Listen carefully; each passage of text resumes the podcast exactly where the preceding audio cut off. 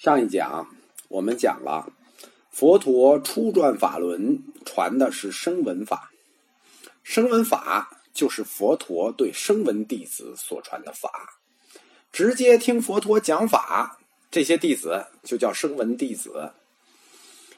声闻法又叫声闻道、解脱道或者阿罗汉道。为什么叫阿罗汉道？因为凡是声闻弟子，最后都成了阿罗汉。什么是阿罗汉呢？符合四个概念的就叫阿罗汉。就阿罗汉有四个概念定义，符合它的就叫阿罗汉。第一个定义叫灭除意，就是灭除了一切烦恼。第二个概念叫做远离意，远离一切不善之法。第三个概念叫不生意，就是于一切生死轮回法中不生。第四个叫应共意。就是应受世间天人供养，符合这四义的概念的，就叫阿罗汉。很显然，成就阿罗汉就实现了解脱与涅盘。广义上说，只要实现了解脱，都叫阿罗汉。那成阿罗汉最简单、最便捷、就最方便的方法，就是当年你要有机会做声闻弟子，听过佛陀直接讲法，你就是阿罗汉。在成佛的路上呢，一直有一个贬低阿罗汉的思潮。其实大家不知道，佛陀他也叫阿罗汉。佛陀他有十号，就是他有十个称呼，都是佛陀。其中有一个称呼叫因供，即阿罗汉的名称。但是佛陀叫阿罗汉的时候，要加一个大字，大阿罗汉。这是小乘所传之法，就是声闻法。而大乘所传之法呢，据说是佛陀对大乘修行者所传之法，又称为大乘道。大乘道又叫菩提道或菩提乘。大乘，这是他自己的翻译，音译叫摩诃衍那。摩诃当然本身就是大的意思，他又翻译成上乘、第一乘、如来乘、佛乘等等。反正就是最好的词儿都在大乘这儿，他是以成就佛陀为最终追求的，这个追求就要比小乘大，所以叫大。那小乘是以成阿罗汉为追求的，大乘是以成佛陀为追求的。大乘的修行者统称菩萨，就是你只要修行大乘，你就是菩萨。因此，大乘又叫菩提道，或者是菩提城。菩萨就是。菩提萨埵的简称，意义叫觉有情。关于菩萨，它有两种：一种我们说大乘修行者统称菩萨；还有一种是已登圣位的菩萨，那我们又叫做大士，就是你登了圣位的菩萨就可以称为大士，音译叫摩诃萨。比如观音大士、观音摩诃萨。佛陀讲法在人间度化的生涯，整个可以分为三个阶段，或者说以声闻法释教分为三个阶段。声闻法释教的这三个阶段又叫三转法轮。第一转法轮是在鹿野苑转四圣地法轮，初转法轮。第二转法轮就是四处度化，讲十二因缘与三十七道品四十五年，这是第二转法轮。第三转法轮是佛陀圆寂之前最后的说法，就是嘱咐弟子们以戒为师，以法为依，令正法久住世间。这就是原始佛教期间小乘声闻法的三转法轮。因为原始佛教时期它是没有大乘经典的，如果大乘经典受记，就是说追认确定受记三转法轮。那么会对大乘经典的理论，或者说对大乘自己的理论权威性造成致命打击，因为佛佛宣说没有宣说过大乘，这大乘理论的合法性就没有来源了。所以大乘部关于三转法轮就提出了自己的一套说法，就是大乘三转法轮，这就叫三十判教说，来提升大乘部的地位。其实三十判教只是大乘部自己理论发展的一个时间划分，后来有人就拿三十叛教作为绝对真理来鞭笞小乘，来贬视小乘，这是不符合印度佛教历史发展的事实。关于三十叛教有几种说法，解深密经的说法是最有代表性的。所谓三十，这个十不是一个时间点，是一个时间段，它的基本意义是指阶段。佛陀最初在鹿野苑说法，讲四圣地。大乘说这一个阶段叫四谛法轮，是第一时第一个阶段，传授声闻法。第二个阶段，在灵鹫山说大乘空教，转空法轮，这是第二个阶段，叫第二时。最后讲的是瑜伽行教，包括如来藏，叫转妙有法轮，这是第三个阶段，又叫第三时。客观的说，大乘的三转法轮，它实际是对印度佛教理论发展几个时期的学术规划，而且是比较清晰的。就是说，它是历史划分、学术划分、时间段划分，但是它是不是这个佛教共同认可的三转法轮呢？不是，只是他自己的认可。因为从历史划分角度讲。第一个转法轮阶段，佛教主要的教义是阿含教义，都属于声闻法范畴。它的时间段包括佛陀在世的时期以及部派佛教时期。第二个历史阶段是从公元前后开始的，大乘兴起之后，红传的般若就是空教。随后第三个阶段。就是大乘兴起的瑜伽行教代表的后期大乘佛教，在大乘部提出的三十叛教中，没有包括后来的大乘密教阶段，就是说，他只是他自己这一节儿的叛教。这就是大乘部与小乘部对三转法轮不同的定义。佛陀初转法轮是他来到鹿野苑，对他的五个随从阿若乔陈如他们的传法，史称初转法轮。后来鹿野苑就作为了佛教的四大圣地。佛教的四大圣地是佛陀的降生处、成正觉处、初转法轮处和入灭处。佛陀传法是有固定地点的，就是说他除了四处游行，他有两个固定地点。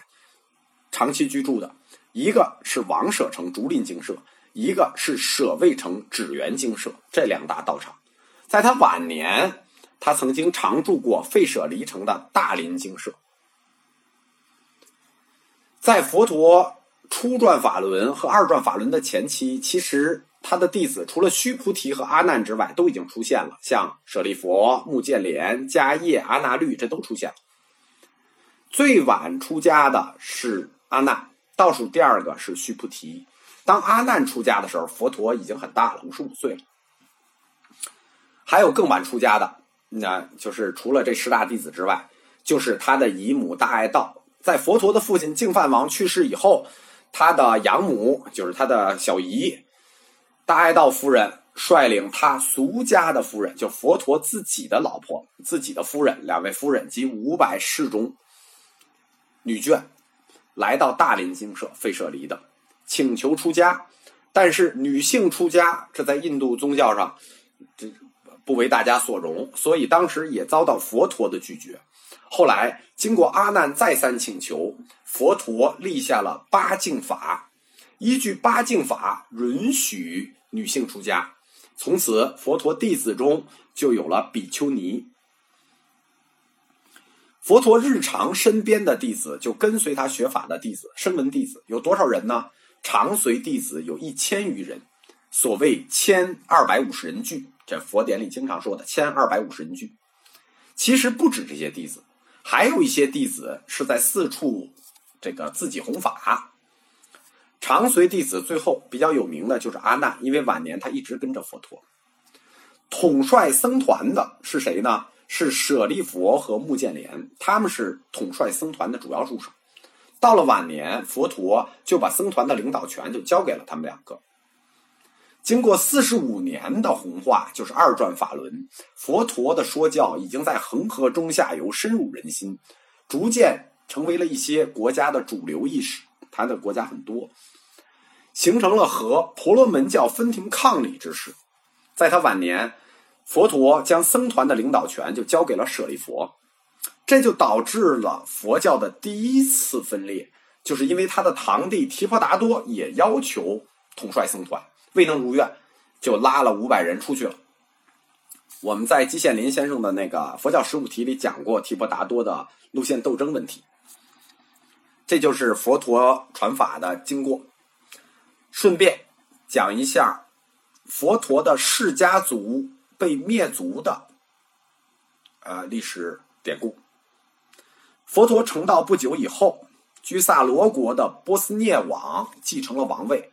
希望娶一个世家族的公主，但世家族这个王族里没人愿意把女儿嫁给他，于是大臣摩诃南就找了一个婢女，就是一个丫鬟，冒充自己的女儿嫁给了波斯涅王。但是这个女孩很争气，她成为了王后，生了一个儿子，做了太子皮琉璃。皮琉璃自己不知道自己的母亲是一个婢女啊，他在八岁的时候回姥姥家，就是回到这个迦毗罗卫。但是呢，受到世家族王族孩子们的侮辱，骂他是婢女所生，因为大家都知道真相嘛，并且殴打了他。太子因此怀恨在心，啊，对对，童年被侮辱，确实这个仇恨很大。所以毗琉璃继位之后，第一件事情就是攻打迦毗罗卫。当时佛陀试图阻拦，没有拦住。因为这个童年的仇恨实在太大了，所以迦毗罗卫就被毗琉璃王攻陷了，杀了多少人呢？灭族，但这个灭族的人数很可怕，佛典记载是九千九百九十九万人，差差一万人一个亿，非常夸张了。但是毗琉璃王也未遭好报，七日后就被洪水发了大洪水，全军覆没。佛陀他是三十五岁成道的，八十岁入灭的，度化人间四十五年。在他最后一年，他来到费舍离做下安居。此时他已经预知自己不久将要涅槃，身体很虚弱，而且还患有肠胃病。他不想等到最后涅槃到来，要利用最后的时间来度化众生，就遣阿难招五百信众说法要。他在入灭前，佛陀在涅槃之前。对阿难等诸弟子做了最后的教诫，佛陀叮嘱说：“于我灭后，当尊波罗提木叉，当知此是鲁大师。”什么叫波罗提木叉？就是戒，意思就是我入灭以后，以戒为师，正法方能久住。而且佛陀叮嘱阿难说：“阿难。”我成佛来所说经戒是鲁护持，就是说我成佛以来的这些经书戒律就是你的护持。这就是小乘部记载佛陀入灭的过程。大乘部的经典根据小乘部的经典内容做了调整，在相关内容上做了一些修改，强调佛陀虽然入灭了。但是他的身体是金刚身，永恒不灭，具备常乐我净四德，就是大乘四德，并且在佛陀最后的说法，就是教导弟子以戒为师的说法，大乘经典也做了相关的调整。佛陀最后说法是一切众生皆有如来藏，即使一禅体，最终也能成佛。这是什么呢？这实际是后来为瑜伽行派的理论这个打开道路。瑜伽行派的理论左右两翼嘛，有一翼是如来藏，这是为佛性如来藏和心性如来藏两种如来藏打开理论道路。根据佛典记载，佛陀涅盘时，大地震动，幽冥界也被光明普照。佛陀入灭以后，一种。重要的佛教艺术形式就兴起了，就是智多崇拜。什么叫智多呢？塔，因为佛陀入灭就烧化成舍利，相信婆罗门就把舍利佛陀的舍利分成了八份分给当时在场的八国代表带回去，祈塔永久供养。除了八国盖起了八个舍利塔之后，另外还盖有三个舍利塔，也不叫舍利塔，盖了三个塔。第一个呃，第九塔叫平塔，就是放舍利的那个瓶子，分完了舍利那个瓶子。第十塔叫炭塔，就是在烧佛陀的时候把地给烤成炭了，把这块供起来。第十一个塔是发塔，就是佛陀在家没出家之前的这个。这个这个这个头发，